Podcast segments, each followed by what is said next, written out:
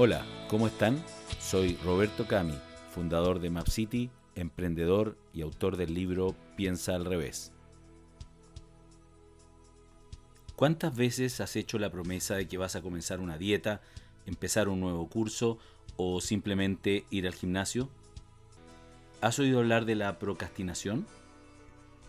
Si no lo has hecho, es una de las enfermedades que padece más del 90% de las personas en el mundo es la pereza del siglo XXI, como algunos ya la han definido. Se trata de postergar actividades más importantes, difíciles o no tan entretenidas por otras más simples, fáciles y divertidas. Todos tenemos momentos en los que nos sentimos más enérgicos y productivos. Hay algunos que probablemente no saben de qué le estoy hablando porque nunca se han sentido así. En cambio, se sienten con flojera y ganas de no hacer nada lo que lo lleva a postergar sus tareas y a procrastinar. Es entendible que a veces sea inevitable por la alta carga que puedes tener por periodos de tiempo o simplemente por una incorrecta organización.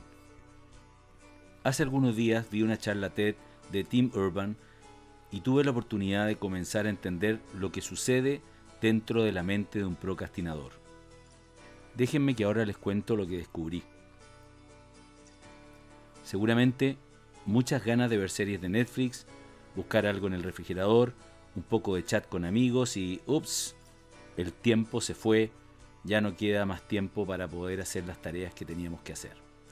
En resumen, a un procrastinador le gusta hacer cosas fáciles y divertidas. Según la misma visión de Urban, esta situación se podría ilustrar de manera figurativa con un simio sin adiestrar dentro de nuestro cerebro es como que nosotros intentáramos tomar el control, el rumbo de nuestra vida, y hay un simio completamente alocado que nos presiona hasta que él mismo toma el timón de nuestras acciones y nos hace creer que ya tendremos tiempo para lo otro más tarde. Para nuestro motor de decisiones racionales, en los no procrastinadores, no hacer cosas productivas la mayoría del tiempo puede resultar una mala idea, mientras que para los procrastinadores es simplemente el paraíso. Sin embargo, existe un área de intersección entre ambos mundos.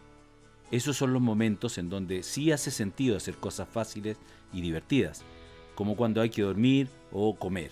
A todos nos gusta tener momentos despreocupados en donde el tiempo simplemente pasa. Otra de las cosas que aprendí leyendo sobre el tema es que hay dos tipos de procrastinación. Las que tienen plazos perentorios son más fáciles de controlar por el miedo de no hacer el trabajo, lo que termina movilizándote. Pero cuando no hay plazos, cuando no hay un deadline, no aparece el miedo y las cosas por hacer simplemente se postergan indefinidamente. Es la dilación de largo plazo la que normalmente es la fuente de los problemas y todas nuestras frustraciones. Es la que impide dar ese primer paso para comenzar a perseguir tus sueños. Antes de finalizar, te dejo un mensaje consigue un accountability buddy. ¿No sabes qué es?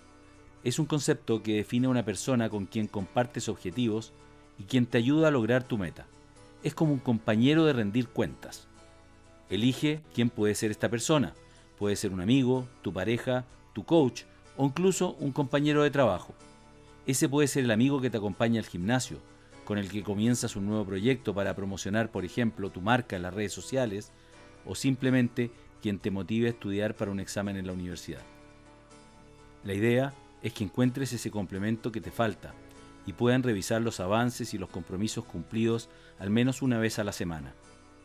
Y si no tienes fecha límite para estas tareas, recuerda que los deadlines son importantes para dejar de procrastinar, establece una lista de checkpoints, chequeos de avance intermedios y ponles una fecha límite.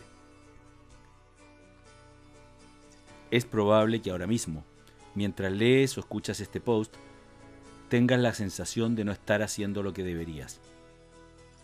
Pero no te preocupes demasiado si es así, ya que estoy seguro que algún mensaje de valor quedará en ti de este post, para que en el futuro dejes de procrastinar, al menos un poco. Y tú, piénsalo, ¿también tienes el problema de la dilación en tu vida? Y bien, Hemos llegado al final de este nuevo episodio de mi podcast Piensa al revés. que espero les haya gustado y haya sido de tanto interés como los anteriores. Una vez más me despido de ustedes, esperando que este post les haya sido de utilidad y que me visiten en mi blog personal robertocami.com donde encontrarán una serie de otros artículos de interés en temas de innovación, emprendimiento, negocios y mucho más.